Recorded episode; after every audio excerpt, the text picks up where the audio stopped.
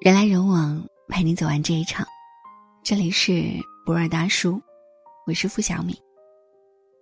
因诗词大会上的亮眼表现而被大家认识的上海女孩吴亦舒，以理科总分六百一十三分的成绩，位列上海考生第六十五名，被清华大学新雅书院录取，即将入驻九字班。这个姑娘真是人如其名，动静皆宜，文理双修啊！果然。优秀是一种性格，有这种属性的孩子，做什么都会出类拔萃。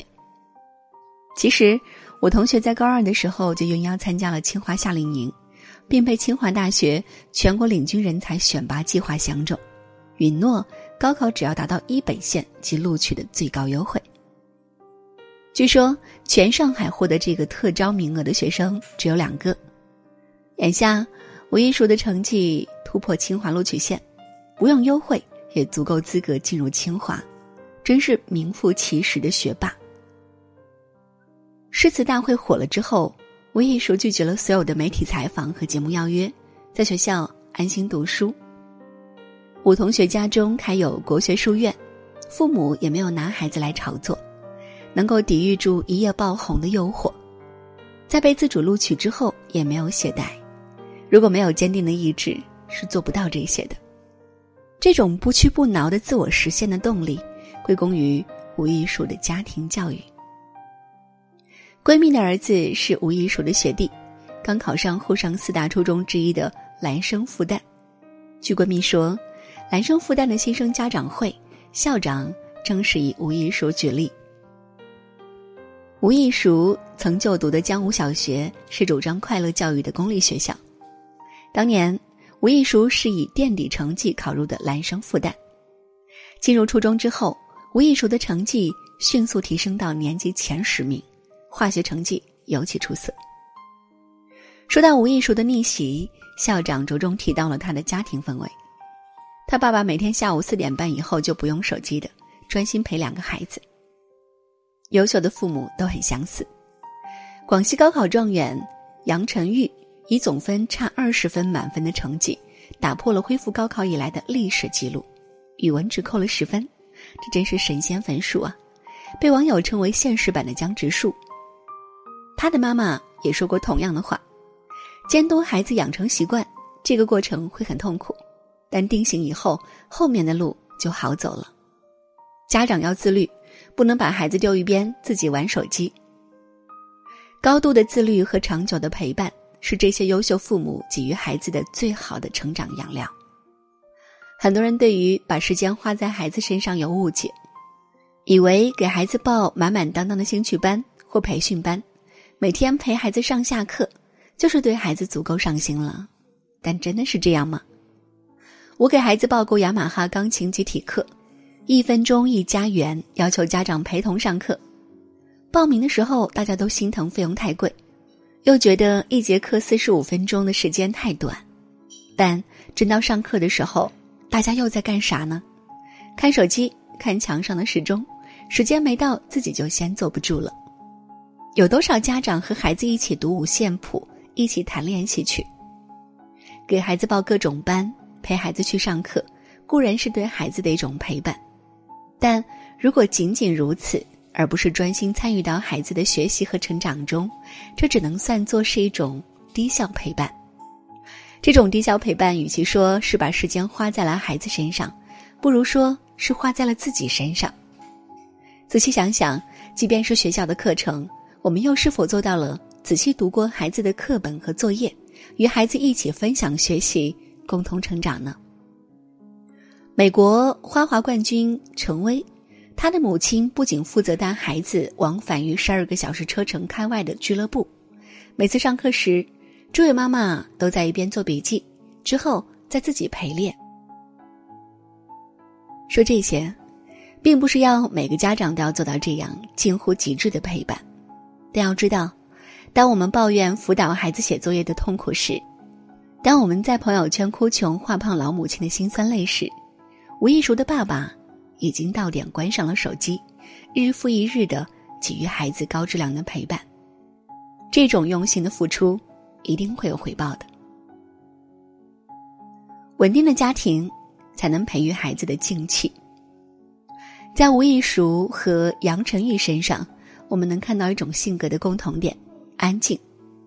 吴亦熟给大家的印象是稳，杨晨玉的老师对他的评价是静若处子，动若脱兔。包括前年以六百二十分考上浙大的十三岁女孩陈淑英，眉目狭长、神情淡然的她，在嘈杂的环境中流露着波澜不惊的安定。美龄大事有静气，这句话出自晚清两代皇帝的老师翁同苏。他告诉我们，成事之人越是遇到大事，越是能够心静如水，沉着应对。心静的人。才能长时间专注于同一件事情。那么，这种静气该怎么培养呢？杨晨玉的妈妈在电话采访中提到一个很关键的一点，她说：“平和稳定的家对孩子是最好的。父母亲的情绪稳定，孩子才会心理健康。反之，家长一惊一乍，或焦虑，或亢奋，起伏不定，动辄吵嚷指责，孩子在这种烦躁的氛围中。”很难培养出专注的性格。仔细观察，你就会发现，那些孩子卓越的家庭，父母亲说话往往是轻声慢语的。朋友家读哈佛的女儿也反馈说，亲眼看到的虎妈蔡美儿，绝非媒体渲染的那种跋扈，反而是既随和又有趣。吴亦熟和杨晨玉都是知识广博的孩子。事实上。如果只盯着眼前的题目，在高考越来越灵活的今天，他们也不可能获得七百三、六百一十三的超级分数。为了让孩子见多识广，很多父母不惜砸钱平行去班、拼夏令营，甚至带着娃去环球旅行，扩展视野。但其实，人生中绝大多数的学习都是通过书本间接获得的，你不可能获取每一项知识都要经过亲力亲为体验一番。普通的中产之家，与其去拼几万块的出国夏令营，远不如培养孩子的阅读习惯划算。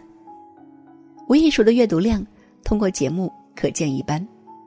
杨晨玉偏好人文历史领域的阅读以及观看纪录片。同样是没有参加过补习班的陈淑英，她的父亲说，女儿从小喜欢阅读，自学能力强，十分专注，觉得看书很好玩，怎么看都不觉得累。阅读最重要的是给予孩子智力上的自由，从不同角度去理解和思考事物的能力，而不是困在片面的单一认知中。昨天拜访了一位做教育咨询师的朋友，他的儿子毕业于哈佛法学院，女儿是整形外科的住院医生。作为八十年代怀揣四百块钱来到加拿大的一代移民，他并没有什么社会资源以及充足金钱。来狠砸孩子的教育。不仅如此，这位朋友对我说，孩子小时候做过智商测试，分数仅处在普通人的区间，上学之后也未能被华人青睐的天才班录取，但最终，他儿子以全国 IB 分数第一名的成绩，进入了哈佛，并且拿到了最大份额的奖学金。朋友说，教育的诀窍很简单，那就是。一大量的阅读，一个图书证每次最多可借九十九本书，他家每周都会借满九十九本给孩子阅读。大量的阅读带动了孩子的写作，因为有大量阅读的基础，孩子的申请文书写的真诚动人，充分展现了自己的理想和特质，在海量自荐信中令人眼前一亮。二参加团队运动，在和郝景芳聊天的时候。这位搞得了天体物理、写得出北京折叠的全才学霸一直强调，运动可以让大脑安静下来，有助于构思和规划。孩子的专注力不够，可以依靠运动来提高精力的阀值。朋友的儿子高中时是冰球校队队长，游泳成绩达到中国一级运动员标准。运动培养吃苦耐劳能力和锲而不舍的精神，团队运动还锻炼了孩子的协作能力和领导力。以上两点都是技术性的，最重要的是，朋友两口子反复告诉我的，我们家每说一句话都是很小心的，从来都是使用正向的语言鼓励孩子。你为孩子贴上什么样的标签，他就一定会去印证这个标签。你说他糟糕，他就会糟糕给你看；你说他优秀，他就会优秀给你看。此外，孩子从小到大都是爸爸陪着写作业。孩子高中时学习大学数学，爸爸在一边也把题拿过来做。女儿中学时一度跟不上物理课进度，也是在爸爸的带动帮助下赶了上来。在这个过程中，没有指责，没有训斥，只有长久的陪伴。临走，朋友又再次对我说：“你要有信心，花在孩子身上的时间一定会有回报的。”文中提到的这几名孩子都不是来自什么权贵之家，杨晨玉来自南宁教师家庭，陈淑英来自湛江的职工家庭。家境最好的吴艺术，也就是上海的中产阶级家庭出生的孩子。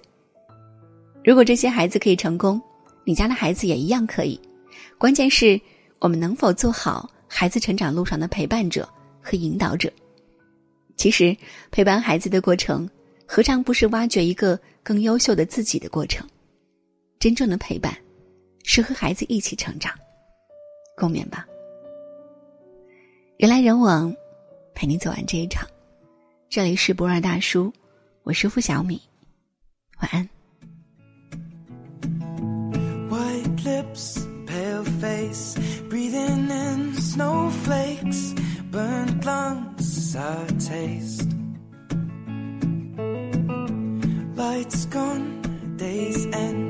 struggling to pay rent, long nights, strange men. And they say she's in the class 18, stuck in her daydream. Been this way since 18, but lately.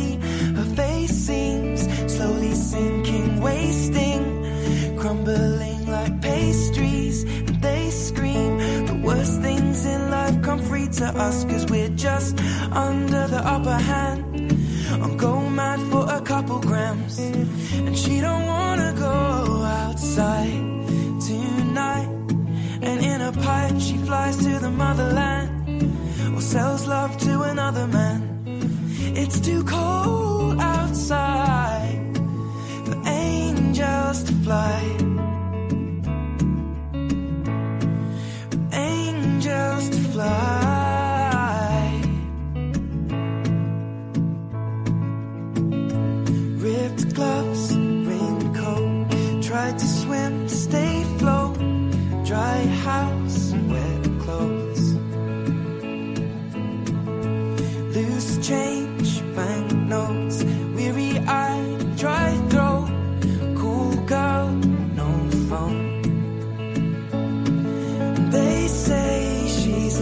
us.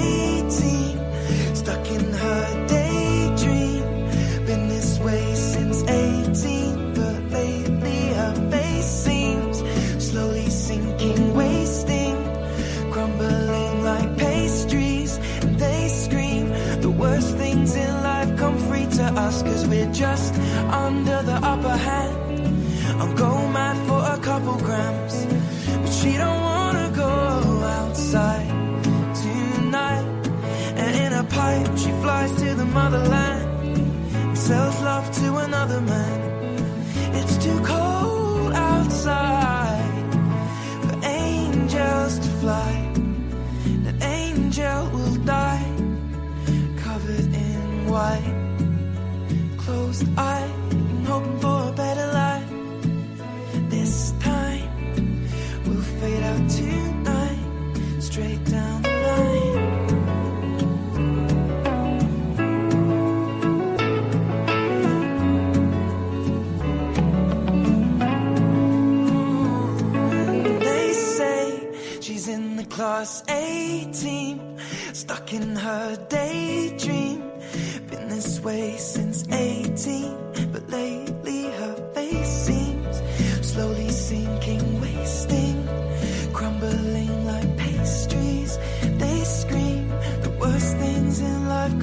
to us, and we're all under the upper hand. Go mad for a couple grams, and we don't wanna go outside tonight.